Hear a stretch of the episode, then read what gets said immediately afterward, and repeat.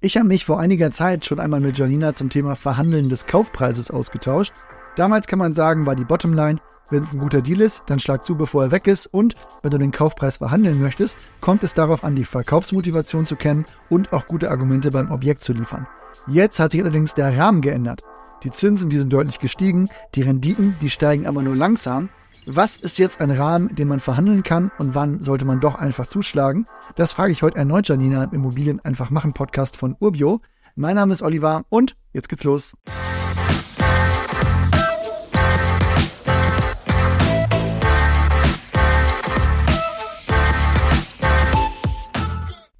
Hi Janina, du hast mal sinngemäß gesagt, wenn der Deal gut ist, dann schlag ein und nimm ihn, bevor jemand anders ihn abschließt. Siehst du das immer noch so? Ja, auf jeden Fall. Es hat sich etwas verschoben, wann ein Deal gut ist.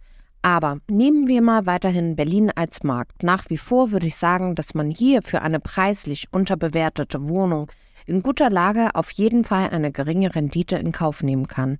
Und wer da zu lange wartet, der wird leer ausgehen.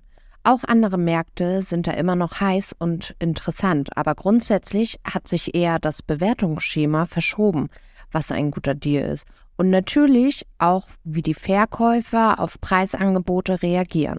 Dann lass uns einfach beim ersten Punkt ansetzen. Was ist denn jetzt noch ein guter Deal?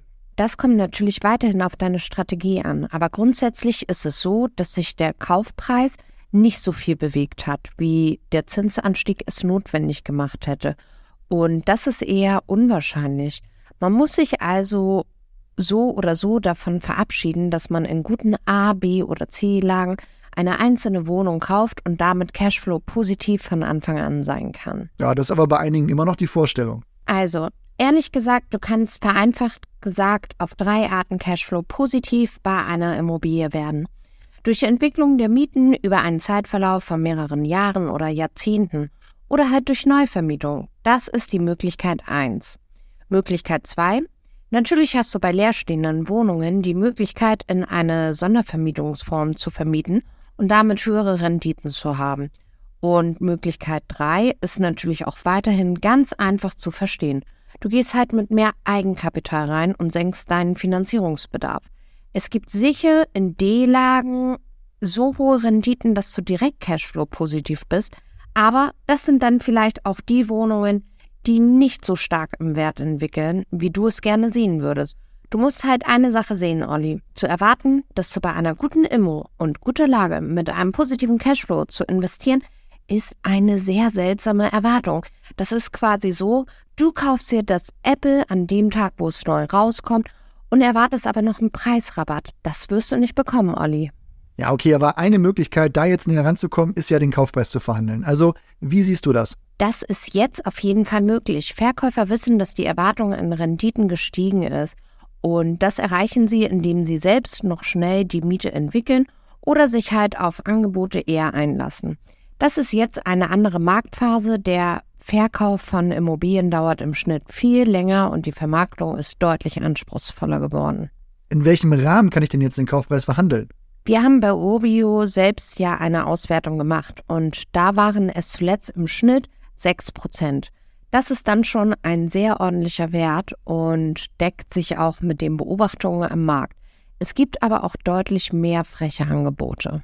Jetzt schlagen wir einfach mal über die Stränge. Was würdest du als freches Angebot bezeichnen? Also ich glaube, es ist auch wichtig, als fairer Verhandlungspartner wahrgenommen zu werden.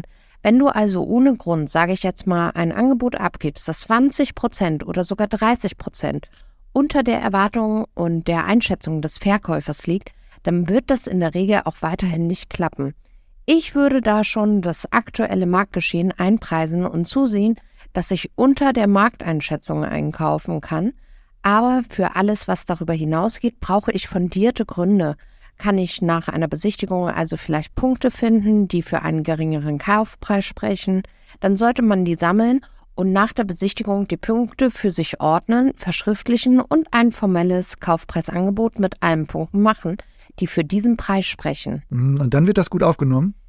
Wenn du weniger bietest als erwartet, dann wird das grundsätzlich ja erstmal nicht gut aufgenommen. Aber ein Makler will natürlich auch den Deal und dann kommt es halt darauf an, wie gut deine Gründe sind und wie schnell und verbindlich du nach Annahme des Angebots hier zur Tat schreitest. und einen Kaufvertragsentwurf vorlegen kannst und schließlich beim Notar bist. Okay, also dann wäre das Don't, ein niedriges Kaufangebot vorzulegen und dann, nachdem der Makler das für dich beim Verkäufer auch durchbekommen hat, einen Rückzieher zu machen, richtig? Auf jeden Fall. In diesem Markt ist Verbindlichkeit und Vertrauen super wichtig.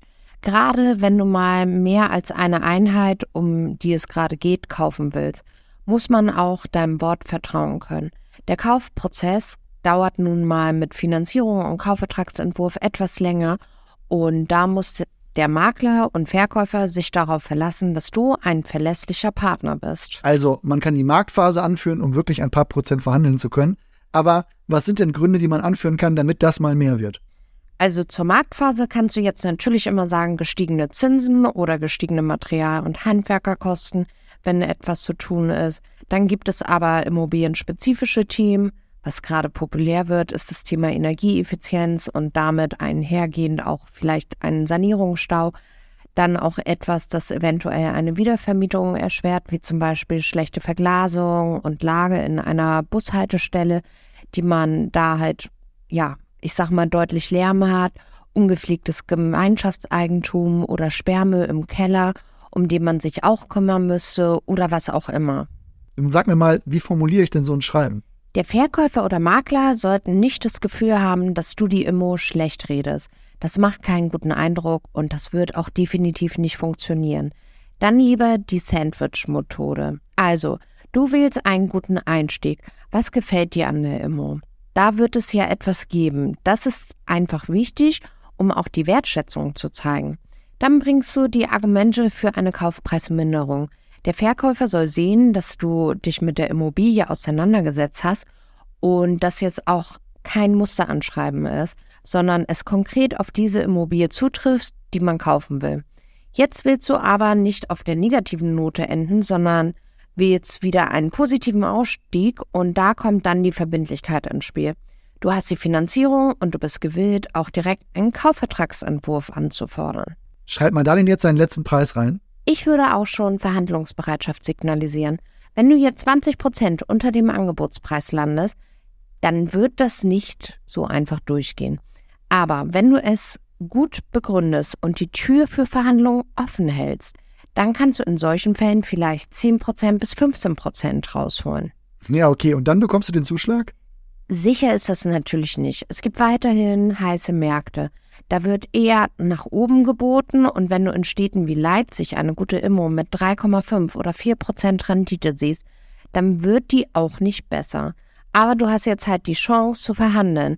Wenn du gut vorbereitet bist und danach auch gewillt bist, schnell zu closen, dann hast du zumindest eine höhere Wahrscheinlichkeit, dass dein Angebot in Erwägung gezogen wird und nicht allzu frech direkt in den Papierkorb geschmissen wird. Wie siehst du denn jetzt generell die Marktphase? Es ist eine gute Chance zur Bereinigung des Marktes von schlechten Playern. Schlechte Makler oder schlechte Finanzierungsberater werden hier nicht überleben.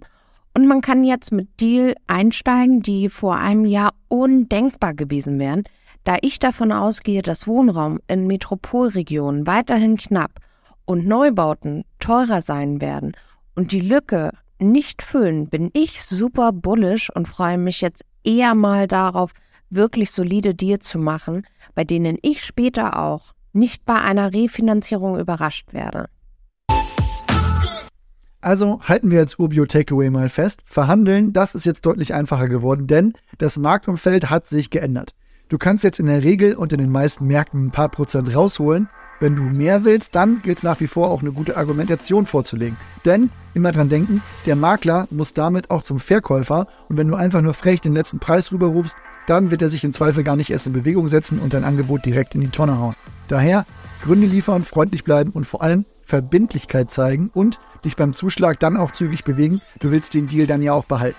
Was mich aber interessiert, was habt ihr denn schon verhandelt in der aktuellen Marktphase? Schreibt es mir gerne via Instagram, LinkedIn oder an podcast.urbio.com. Wir hören uns bald schon wieder. Macht's gut und bis dann.